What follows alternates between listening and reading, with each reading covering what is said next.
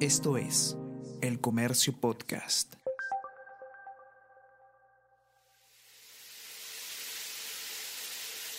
Una mañana de hace cuatro años, bajo la ducha, me sorprendí a mí mismo al oír la melodía que salía de mi boca. No era una canción de los Beatles, The Police o Soda Stereo. No era nada de rock, ni de pop, ni de salsa. Era ni más ni menos que Mi caballo percherón. Del susto cerré las dos llaves de golpe.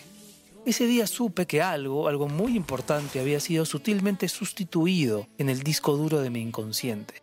Lo peor es que el lapsus no se limitaba a un silbido o un tarareo distraído. Me sabía la letra entera. Mi caballo percherón es el más bueno, trabaja mucho y mucho lo quiero, tira del tractor cuando no arranca, su fuerza es mucha, su barba es larga. Se trataba desde luego de un aprendizaje involuntario, producto de ver tantísimas veces junto a mi hija los videos de la granja de Zenón, unos dibujos animados donde un ganadero interactúa musicalmente con los animales que cría. Pero el de la ducha no fue un episodio aislado. Comenzó a ocurrirme lo mismo al cocinar, hacer ejercicios o salir de compras.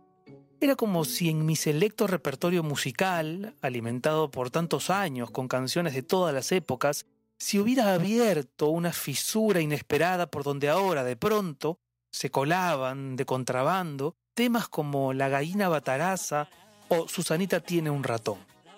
Luego supe que a otros padres les ocurría lo mismo. Es lógico, es inevitable. Supongo que en su día mi madre debe haberse aprendido sin querer las canciones de los discos de Yola Polastri o de Parchís que yo escuchaba durante la infancia. La música es siempre un vínculo con los hijos desde el principio. Recuerdo que cuando mi hija tenía un año o menos, para lograr que durmiera o dejara de llorar, me tumbaba con ella en la mecedora y le cantaba. Ahí se producía otro fenómeno. En vez de recurrir a mis temas favoritos, los que tenía enlistados en iTunes o en Spotify, me brotaban de la memoria canciones que creía olvidadas, canciones que no sabía que recordaba y que estaban ahí como muebles o aparatos viejos en el rincón de un desván a la espera de alguien que los devolviera a la vida. Canciones como Moon River de Frank Sinatra o boleros de la Sonora Matancera o baladas de misa tipo Pescador de Hombres o Saber que vendrás. También viejos éxitos del cancionero latinoamericano del siglo XX, Payaso de José José o Un beso y una flor de Nino Bravo temas que aprendí a los 12 o 13 años escuchando Radio A o RBC La Estación. ¿Por qué elegía esas canciones tan deprimentes? Quizá mi psicoanalista tenga una explicación. ¿No te sabes ninguna de la Miss Rossi? me preguntaba mi esposa al pasar a nuestro lado. A medida que crece, los gustos musicales de mi hija van mutando. Durante una larga temporada, por ejemplo, el trío Pica Pica era su favorito. Todo el santo día se escuchaban en casa los éxitos de ese grupo conformado por tres adultos disfrazados de niños. Un día dieron un concierto en la ciudad y compramos boletos en primera fila.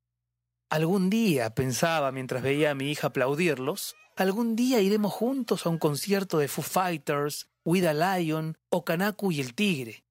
Por ahora me basta con cantar juntos el baile de la fruta. Hace poco, mientras eh, se preparaba para una actuación en el colegio, la escuché cantando en su cuarto. Me acerqué sigilosamente con una sonrisa cómplice en la cara a ver si lograba identificar el tema. Cuando oí el estribillo de All the Single Ladies, casi me da la garrotera. Presa del pánico conservador con que fui criado, estuve a punto de salir corriendo de la escena. Cinco años y cantando All the Single Ladies.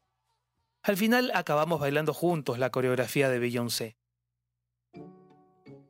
La paternidad consiste también en eso, ver cómo el mundo de tus referencias empieza a verse no invadido, sino enriquecido por el mundo de sus referencias. Y es ciertamente maravilloso notar cómo van apareciendo, entre tus canciones y las suyas, las canciones de ambos, para alimentar de a pocos una banda sonora que nunca pasará de moda.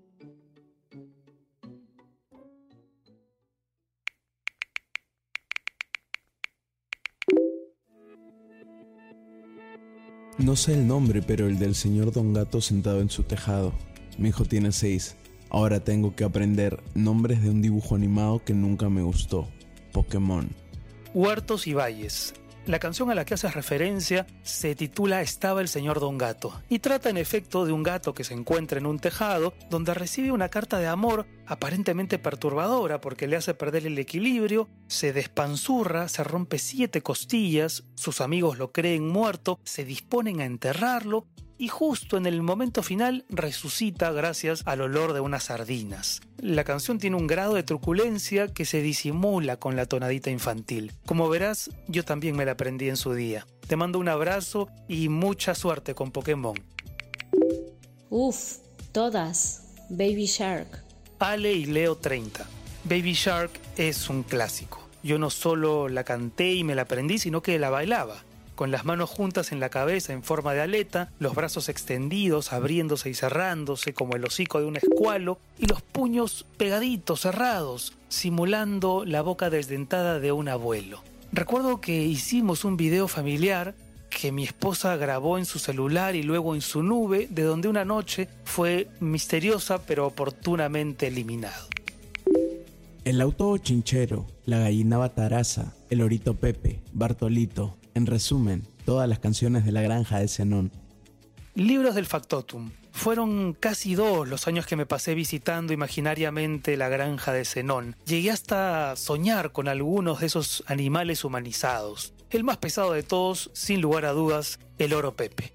La mejor, indiscutiblemente, la gallina bataraza. Merecería un dibujo animado para ella sola. ¿Qué digo un dibujo? Una película, una biopic, una serie en Discovery Kids.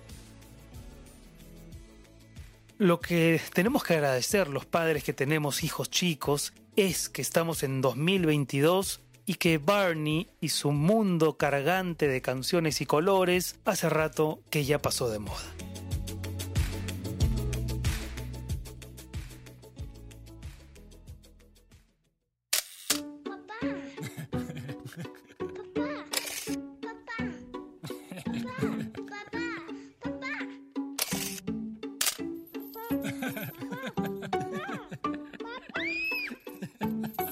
Papá no sabe nada con Renato Cisneros.